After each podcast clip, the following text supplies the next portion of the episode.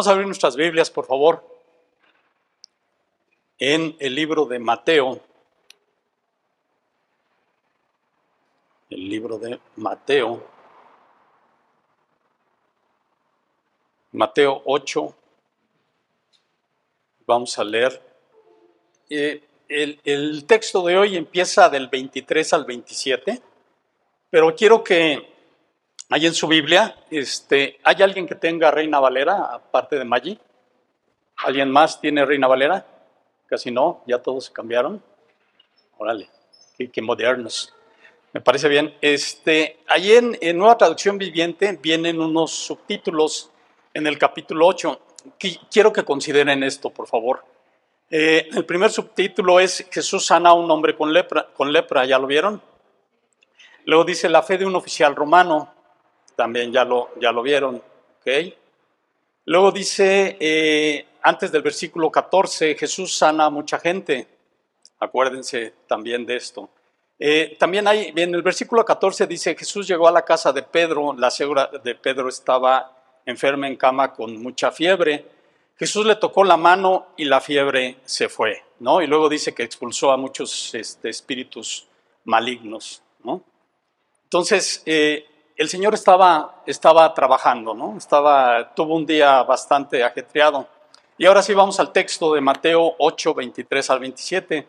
Dice así, luego Jesús entró en la barca y comenzó a cruzar el lago con sus discípulos. De repente se desató sobre el lago una fuerte tormenta, con olas que entraban en la barca, pero Jesús dormía. Los discípulos, los discípulos, perdón, fueron a despertarlo y dijeron, Señor, sálvanos, nos vamos a ahogar, gritaron. ¿Por qué tienen miedo? preguntó Jesús.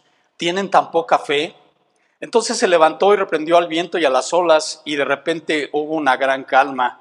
Los discípulos quedaron asombrados y preguntaron, ¿quién es este hombre? Hasta el viento y las olas lo obedecen. Dice que las tormentas producen nubes de desarrollo vertical que se les llama cúmulos que pueden llegar hasta 10 kilómetros de altura con vientos de por lo menos 50 kilómetros por hora. El ciclo de la actividad de una tormenta típica presenta una fase inicial de formación, una fase intermedia de madurez y una fase final de decaimiento que dura, puede durar de una a dos horas en promedio. Un escritor que conocía bastante eh, esta zona donde, donde pasa este, este pasaje de la Biblia dice, en los estrechos largos y retorcidos de wadis o valles, como se les llama a esta zona, es una zona semimontañosa del lado occidental del mar de Galilea. Se forman con toda rapidez rachas de viento y se introducen con toda fuerza entre los escarpados barrancos y caen con creciente poder sobre el lago, el cual está situado a 200 metros debajo del nivel del mar. O sea que está, estaba, está perdón, en un hoyo. En pocos minutos estas rachas de viento transforman la superficie lisa del agua en una caldera hirviente y rugiente. Con poderoso ímpetu se precipita la tormenta sobre el pequeño mar de Galilea. El huracán choca contra las montañas que cierran la orilla, la orilla oriente de, ese lado y se une con los vientos que siguen soplando, de modo que en un instante puede formarse un huracán o una tormenta. O sea que este relato que nos comenta Mateo aquí es, es, algo, es algo común que pasa ahí en el, en el mar de Galilea, que de hecho el mar de Galilea pues no es un mar, más bien es un, es un lago, ¿no? Es un lago muy grande, pero, este, pero al final de cuentas es un, es un lago y está en una zona que los vientos levantan, levantan olas como si fuera, como si fuera un, mar, un mar picado, ¿no? ¿Podemos poner la presentación, David, por favor? Vamos a ver una, presentación, creo que, no sé si la, alcancen a ver, ojalá y luego la puedan ver. Es una pintura de Rembrandt, un pintor neerlandés. De veras que estas, estas obras son, son increíbles porque esta pintura fue hecha en 1663 y yo no soy muy conocedor de esto de, de pintura y de esculturas, pero cuando veo este tipo de obras, a mí me llama mucho la atención cómo Rembrandt juega con los colores y sobre todo con el color blanco. Y con el color blanco le da mucha luz, a las pinturas.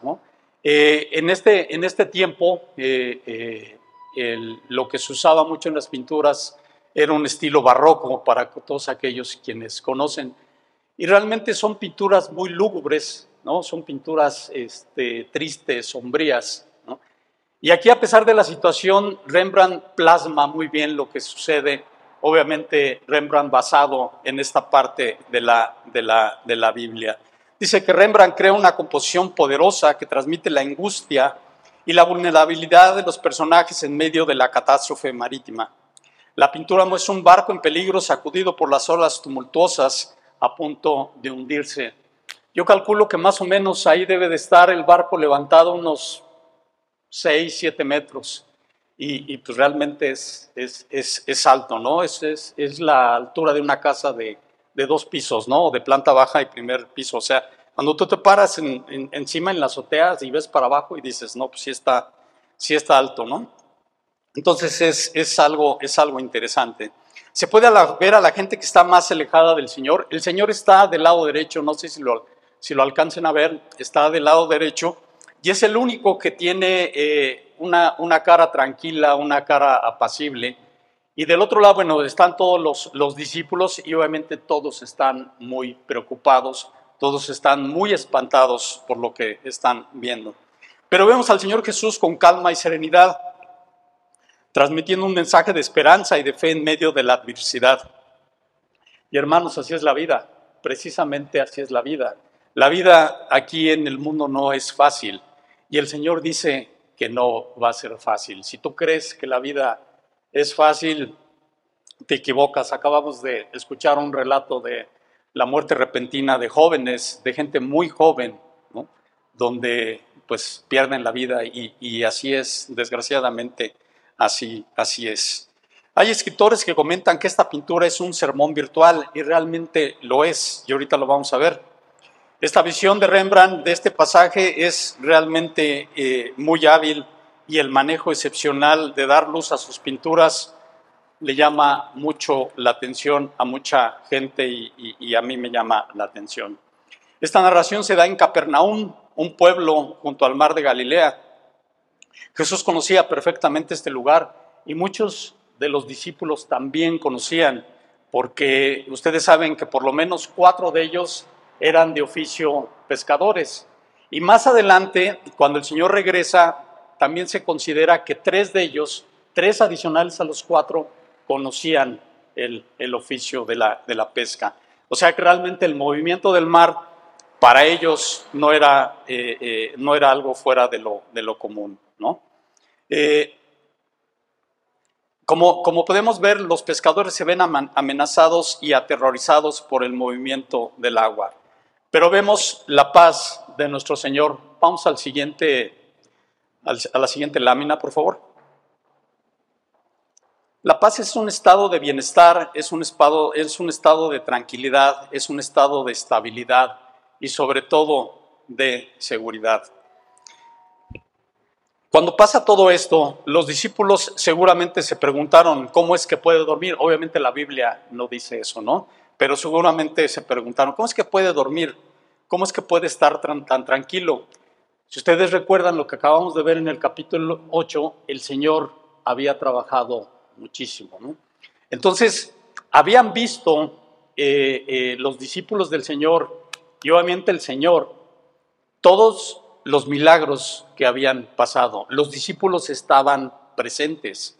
Ese poder que vieron salir de ese hombre ser un poder de Dios.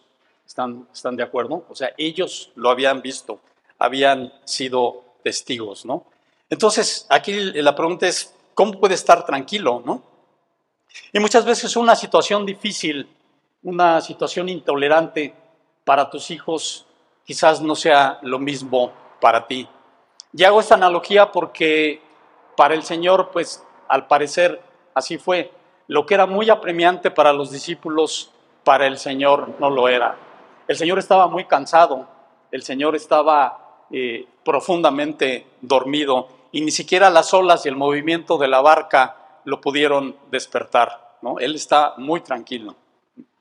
La Biblia no comenta si los discípulos trataron de hacer algo, si trataron de remar, si trataron de bajar las velas, si trataron de sacar el agua que se estaba metiendo a la barca.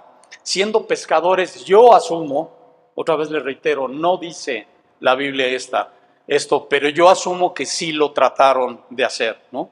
Y quizás pensaron en un momento que no había nada que hacer desde el punto de vista de humano, dijeron, no, pues seguramente la barca se va a voltear, ¿no? Y a ver, traten de nadar con, con, con las aguas como están. Entonces se declaran totalmente incapaces de buscar una, una salida. Ellos juzgan que no había salvación, aunque la salvación estaba solamente a unos pasos. La salvación estaba a unos gritos, la salvación estaba solo a unos movimientos. Así como a nosotros les podemos decir que el Señor siempre está a una oración de distancia, pero muchas veces no lo pensamos. Y esa, y esa solución, ese Dios que hizo la tierra, los cielos, las estrellas, todo lo visible, todo lo invisible, puede hacerlo, puede hacerlo todo. Pero muchas veces se nos olvida y muchas veces no confiamos que Dios pueda resolver una situación tan difícil. Me llama mucho la atención, si ustedes ven ahí en el relato, el Señor se despierta y en lugar de calmar el mar, voltea y les dice, ¿por qué teméis, hombres de poca fe? Como dice Reina Valeras. ¿no? ¿Por qué temen, dice el, el Señor? ¿Por qué tienen miedo? ¿Por qué tienen tan poca fe? El Señor se despierta y en lugar de ver lo que está pasando, lo que hace es que lee los corazones de la gente. Eso es lo que, lo que pasa. Y el Señor no se molesta porque lo hayan eh, despertado. Esa no es su molestia. El Señor se molesta porque ellos ven, Él ve en sus corazones que ellos dudan que Jesús pueda manejar esto. ¿Sí? Este, eso es lo que le llama la atención. El Señor leía eh, eh, perfectamente que ellos en un momento quizás, quizás este, Quizás pensaron, pues despiértalo, a ver, a ver si él puede hacer algo. Esa duda es molesta para el Señor. Pero el Señor estaba cansado. Ellos habían visto lo que el Señor había hecho unos versículos antes. Ellos sabían del, del poder de Dios. En un momento yo también digo, quizás yo no los culpo. Yo no sé si ustedes hayan estado en medio del mar o, en una situación así difícil. Es impresionante, hermanos, el mar. ¿no? Estar en medio del mar, estar en una situación con un mar picado, eh, no sé si hayan estado en alguna vez en, en, alguna playa con un norte, este, que es ese viento tan, tan fuerte que luego hace, es impresionante, ¿no? Quizás una tormenta, quizás un rayo, quizás un relámpago, son muy impactantes, pero el mar, hermanos, no se para de un momento a otro es un movimiento continuo. Y estos pescadores inclusive se ven amenazados, ¿no? Entonces, yo también me pregunto, ¿acaso los discípulos debieran de haber pensado tranquilos porque estamos con Dios? ¿Cuál pudo haber sido tu, tu reacción al ver todo esto? Aquí el miedo y la incredulidad van de la mano. Cuando hay confianza debe de haber poco espacio. Poco espacio para el miedo. Cuando hay fe, perdón, no existe la incredulidad. El Señor, como les digo, se dirige a los hombres. Discúlpenme un momento.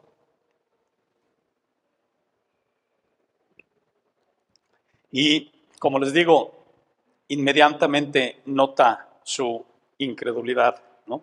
Quizás el Señor debió haberse dirigido a ellos y decirles que no se acuerdan lo que acaban de ver, que no vieron todo lo que pasó, y eso es lo que el, Señor le molesta, ¿no? El Señor acababa de, perdón, los discípulos acaban de presenciar el poder de Dios. Él había sanado a un hombre con lepra, con lepra, había sanado a un siervo de un oficial romano que ni siquiera el Señor se acercó para, para, levantarlo de la cama donde estaba paralizado. El Señor había sanado a la suegra de Pedro, que tenía fiebre, sanó a muchos endemoniados.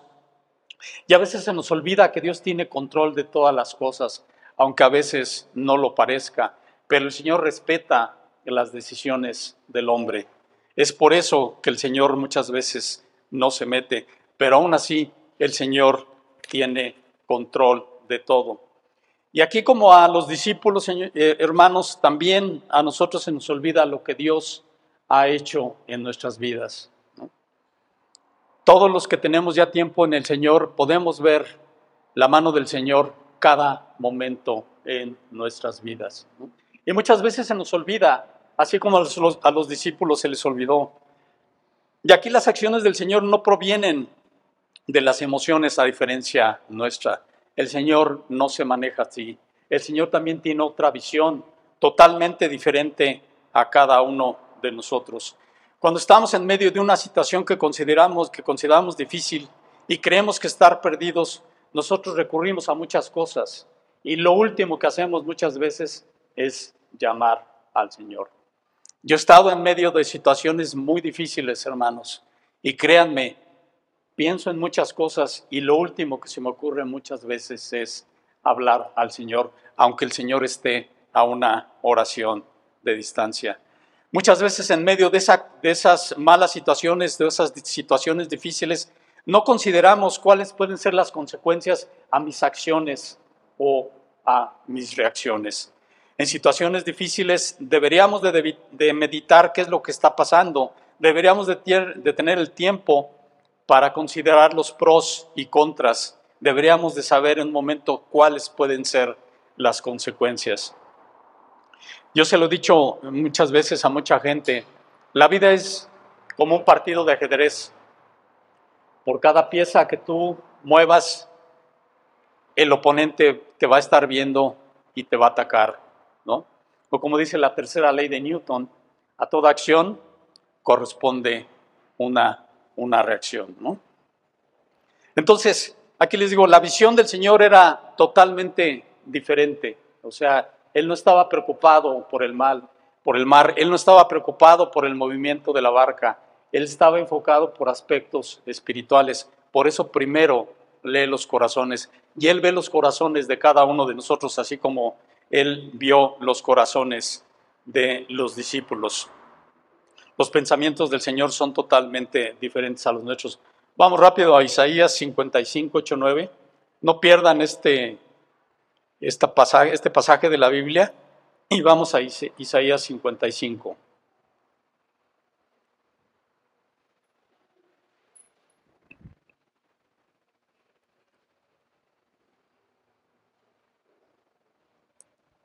Seguramente han visto estos versículos muchas veces. Dice, mis pensamientos no se parecen en nada a sus pensamientos, dice el Señor, y mis caminos están muy por encima de lo que pudieran imaginarse.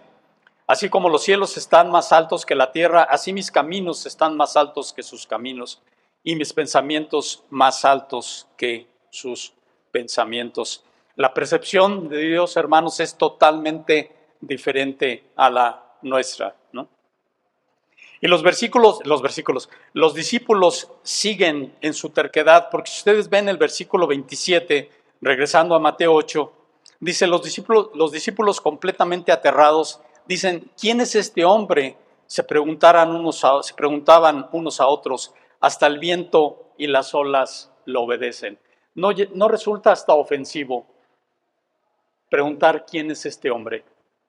No es ofensivo por todo lo que acaban de ver Acababan de ver que el Señor había calmado al mar, había calmado al viento.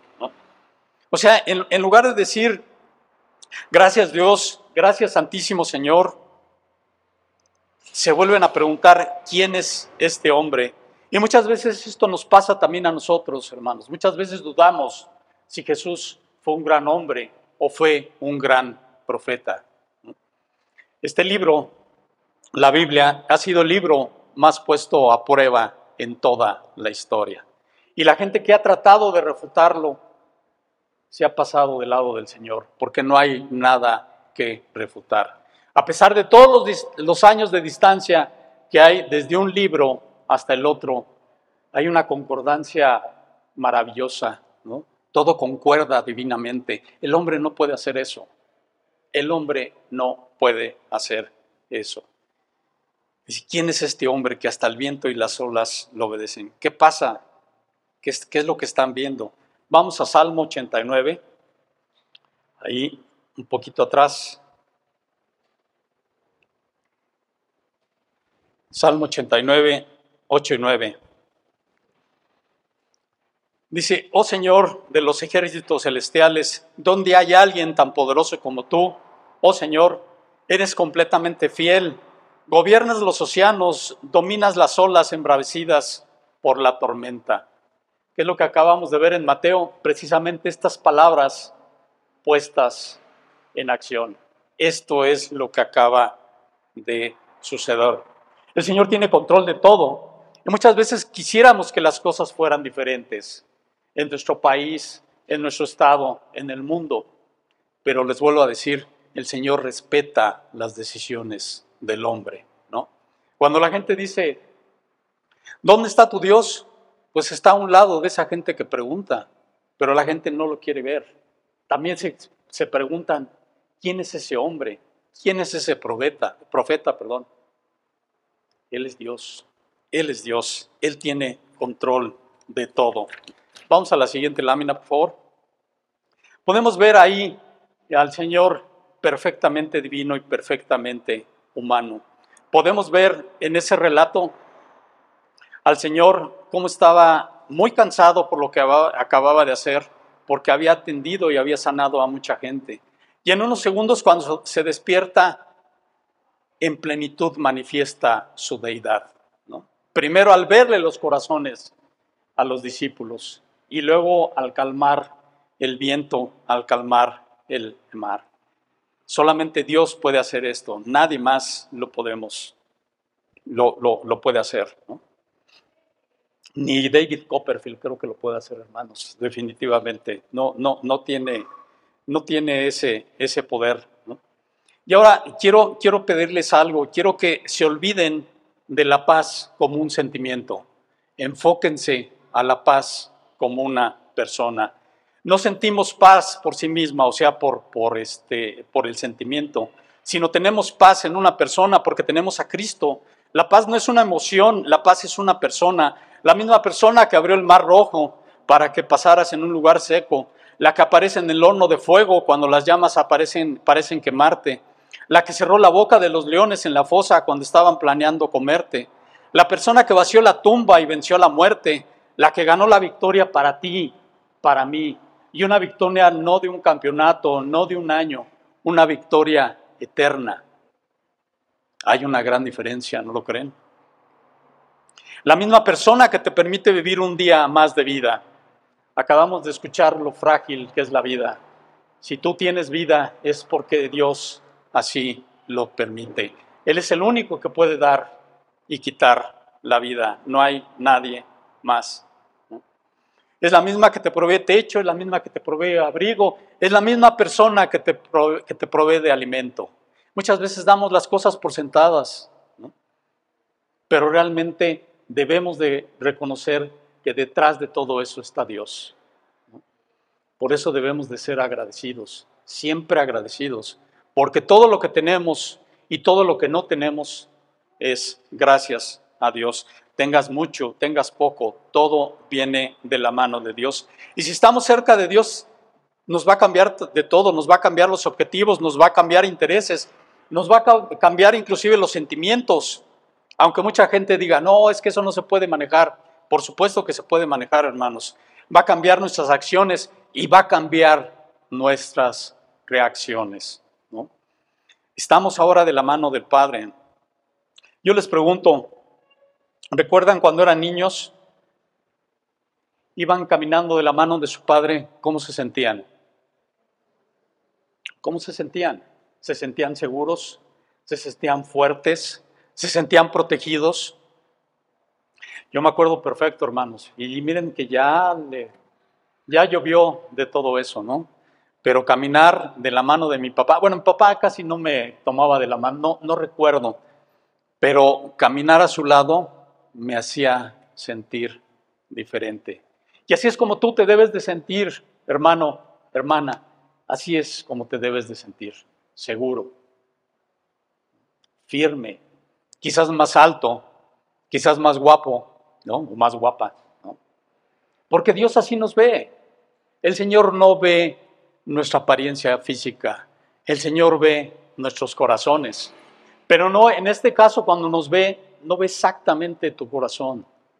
Él ve el corazón de Jesús, porque tú ya le aceptaste. Y eso es una maravilla, ¿no? Porque yo digo, si me viera a mí, no hombre, qué pena con el Señor.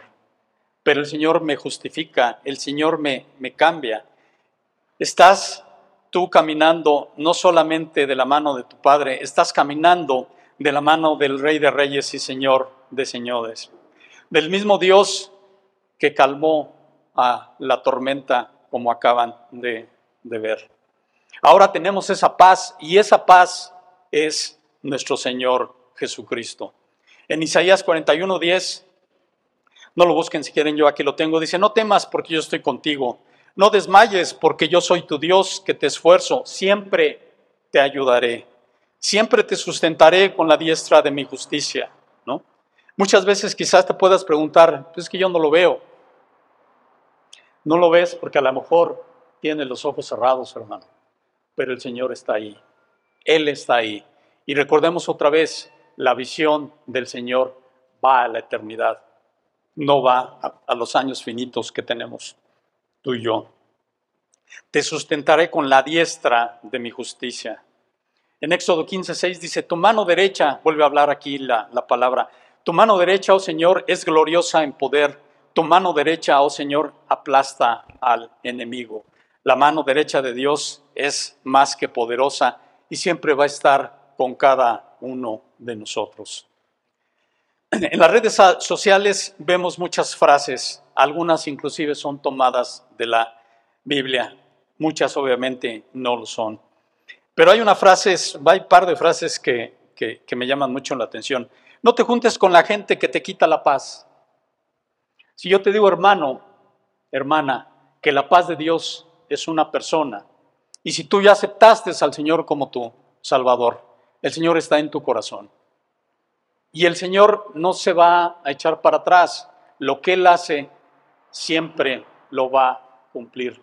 Entonces, si tú tienes a Dios, tienes la paz. ¿Quién te puede quitar la paz? El único que te lo podría quitar es Dios. Y Dios no lo va, no lo va a hacer.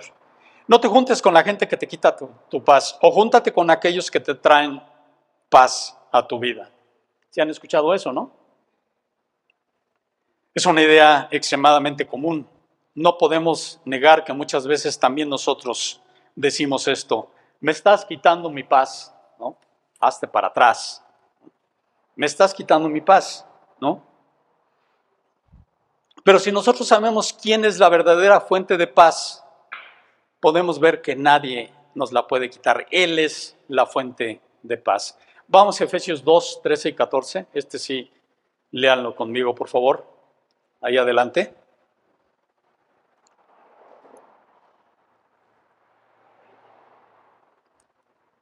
¿Ya lo tienen?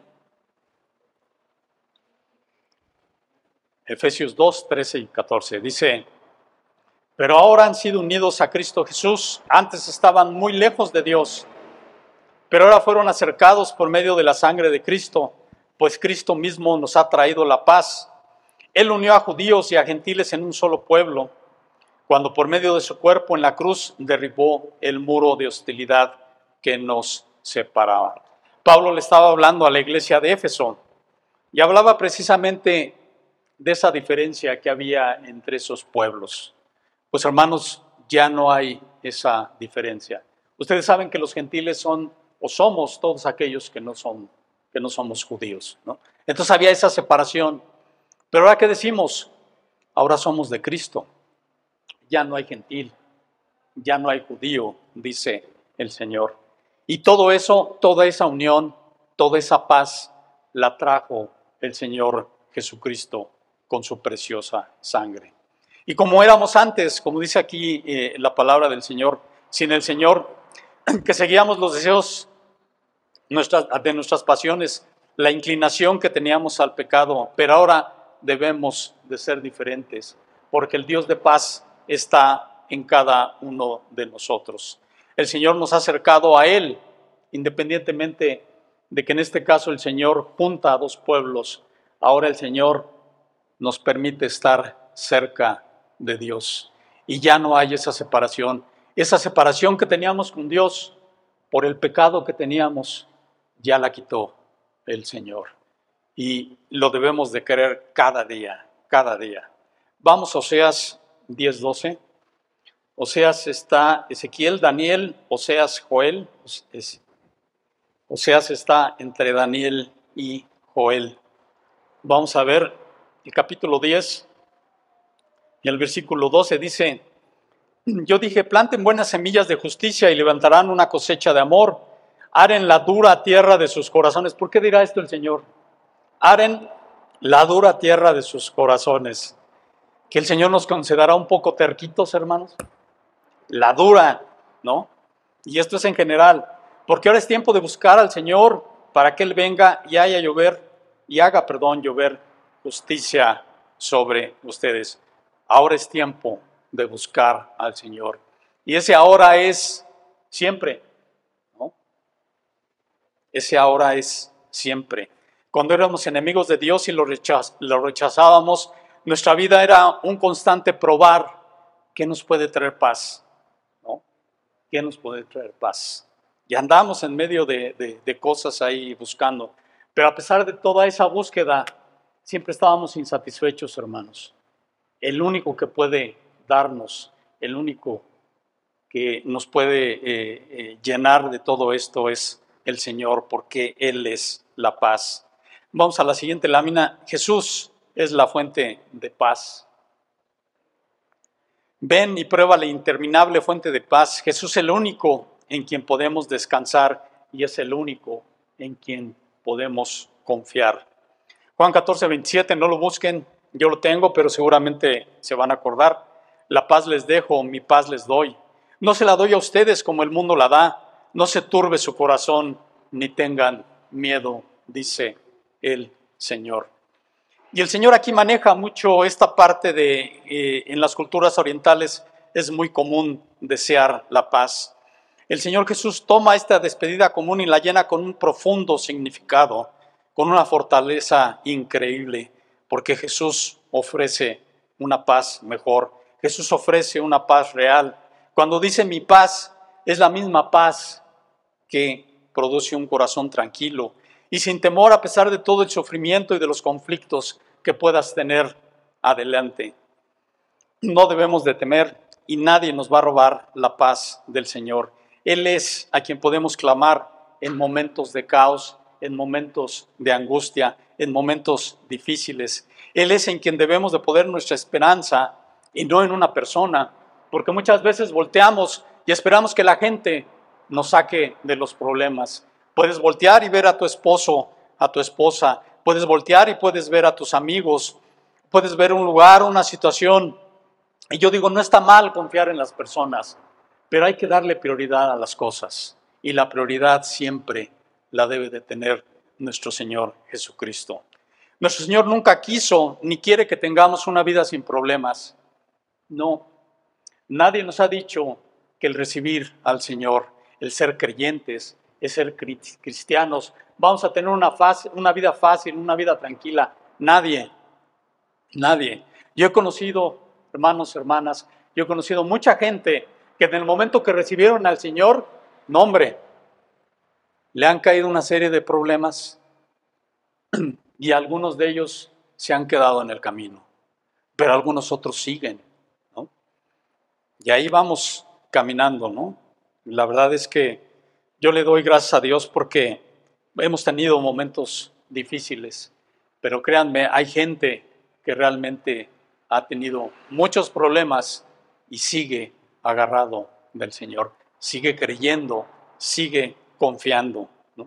Vamos a Salmo 55, 18, por favor.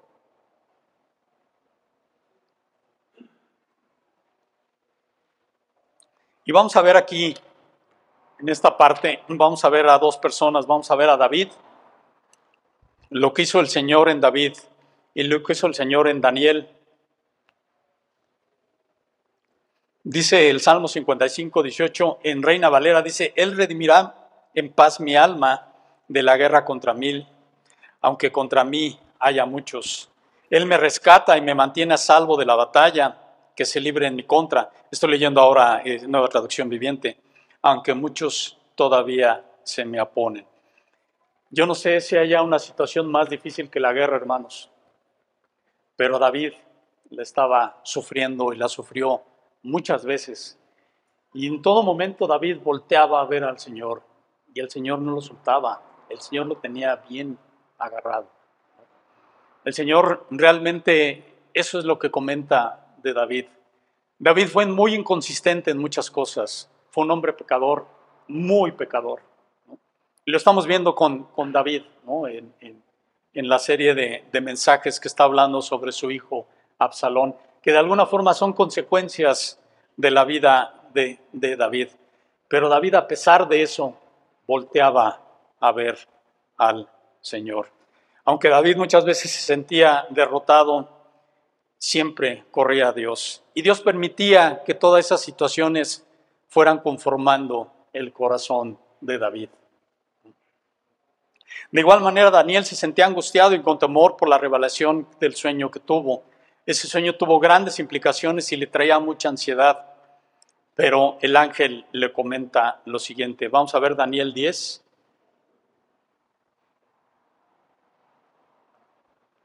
Ahí adelante. Daniel 10, 19. Este, bueno, eh, todo el libro de David es muy bonito, pero esta, esta parte es, es preciosa, hermanos. Dice, ya lo tienen, Daniel 10, 19. Dice así la palabra de Dios, no, tenga, no tengas miedo, dijo, porque eres muy precioso para Dios, que tengas paz, ánimo y fuerza. Perdón, mientras me decía estas palabras, de pronto me sentí más fuerte y le dije, por favor, háblame, Señor mío, porque me has fortalecido. Imagínense esta parte, no tengas miedo porque eres muy precioso para Dios. Imagínense que les digan eso, ¿no? O sea, que, que, me diga el Señor, eres muy precioso para mí, pues obviamente no se refiere a mi aspecto físico, ¿verdad? Obviamente, ¿no? Dice la palabra del Señor en, en, este, en Reina Valera, dice, eres muy amado, eres muy amado, ¿no? Y recordemos que Él nos ve como ve a su Hijo. Eres muy precioso, eso levantó a Daniel en ese, en ese momento, ¿no? Y que tengas paz y que tengas ánimo y que tengas fuerza. Y las palabras de Dios realmente no se las lleva al viento. Estas palabras penetran en la vida de Daniel y le cambian su modo de ser. Así como eh, penetraban en la vida de David y cambiaban su forma de ser. Vamos adelante, por favor, a Filipenses Filipenses 4, 6 y 7.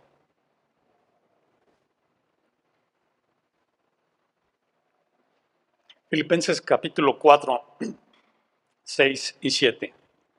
Dice al principio, no se preocupen en nada. Digo, tampoco vamos a, caer en, en, la conchudez, ¿no? No se preocupen.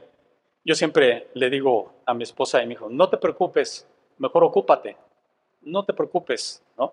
Como que preocuparse es algo que es una, una acción hasta cierto punto sin sentido. Bueno, eso es lo que, lo que yo digo, ¿no? No se preocupen por nada, en cambio oren por todo, díganle a Dios lo que necesitan y denle gracias por todo lo que Él ha hecho. Así experimentarán la paz de Dios que supera todo lo que podemos entender. La paz de Dios cuidará, que dice, su corazón, su mente, mientras vivan en Cristo Jesús. Y ahí tenemos la fórmula para gozar la paz de Dios. Lo pueden ver ahí en la lámina. Una oración continua, con petición, una oración con agradecimiento, siempre agradecidos, y con eso podemos experimentar la paz de Dios. Quizás ahí me faltó la parte de la lectura de la Biblia, ¿verdad? Pero una oración continua cambia tu forma de ser, una oración siempre con petición. El Señor, aunque sabe todo lo que necesitas, aunque sabe cuáles son las peticiones de tu corazón, a Él le gusta que tú se lo digas. Y otra cosa, siempre sé agradecido. Como les decía a un principio, no den nada por sentado, hermanos. Aunque que digan, no, es que esto yo lo hice con mi trabajo. Pues sí, el Señor nos da trabajo, el Señor nos da salud, pero todas las cosas las tenemos de su santa y poderosa mano. Esa es la forma de experimentar la paz de Dios. Y ahora que tienes al Señor, puedes vivir tan gobernado por la paz de Dios que cuando te rodean esas personas que antes te quitaban la paz, suponiendo que te la pudieran quitar, ya no lo puedes hacer. Ya no lo pueden, ya, o sea, ya no debes de pensar eso. Y esas personas no te van a robar tu paz. Ahora las puedes entender. Las puedes entender y decir, pues es normal, esta persona no conoce al Señor. Pero ahora les puedes extender precisamente lo que el Señor quiere. Él quiere que les extiendas ese amor, esa gracia y ese gozo en Cristo Jesús. Y vas a entender que esto no viene de ti, ese sentimiento de paz no viene de ti, ese sentimiento está en una persona. Ese sentimiento ahora te debe y te puede gobernar, obviamente si así tú lo quieres. Ya no busques en, en ti mismo, ahora busca en Jesús. Ahora tienes que entender que esa paz es una persona, se los reitero. Dice primera Tesalonicenses 5:23, y el mismo Dios de paz, otra vez, ¿no? El mismo Dios de paz los santifique por completo y que todo su ser, espíritu, alma y cuerpo sea preservado irreprensible para la venida de nuestro Señor Jesucristo.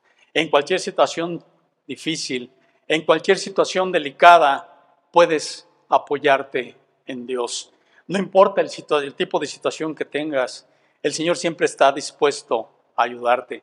Y te vuelvo a repetir, hermano, te vuelvo a repetir, hermana, el Señor solamente está a una oración de distancia, una oración sentida, una oración real, una oración que realmente tú busques para acercarte a ese Dios poderoso, a ese Dios misericordioso, a ese Dios lleno de amor. Vamos a orar, por favor. Gracias Dios porque Tú has inclinado tu oído a cada uno de nosotros. Estoy maravillado, Señor, porque tú me escuchas y sobre todo tú me respondes. Y como dice tu palabra, ¿quiénes somos nosotros para que tengas memoria y aún más cuando nos visites? Tú dices que nos sostienes, que estás con nosotros para siempre, que nos sacas del pozo, que enderezas nuestros caminos y que llenas nuestro corazón con cántico nuevo. Y yo lo creo, Señor. Tú eres realmente nuestra ayuda, tú eres nuestra paz, tú eres nuestro sanador y sobre todo, Señor, tú eres nuestro Salvador. Síguenos guiando, Señor. Síguenos proveyendo, Señor, porque te necesitamos hoy y te necesitamos siempre. Anhelamos confiar en ti. Anhelamos, Señor, sobre todo yo, permíteme crecer en ti y seguirte solo a ti. Te damos gracias y bendecimos tu santo nombre en Cristo Jesús. Amén.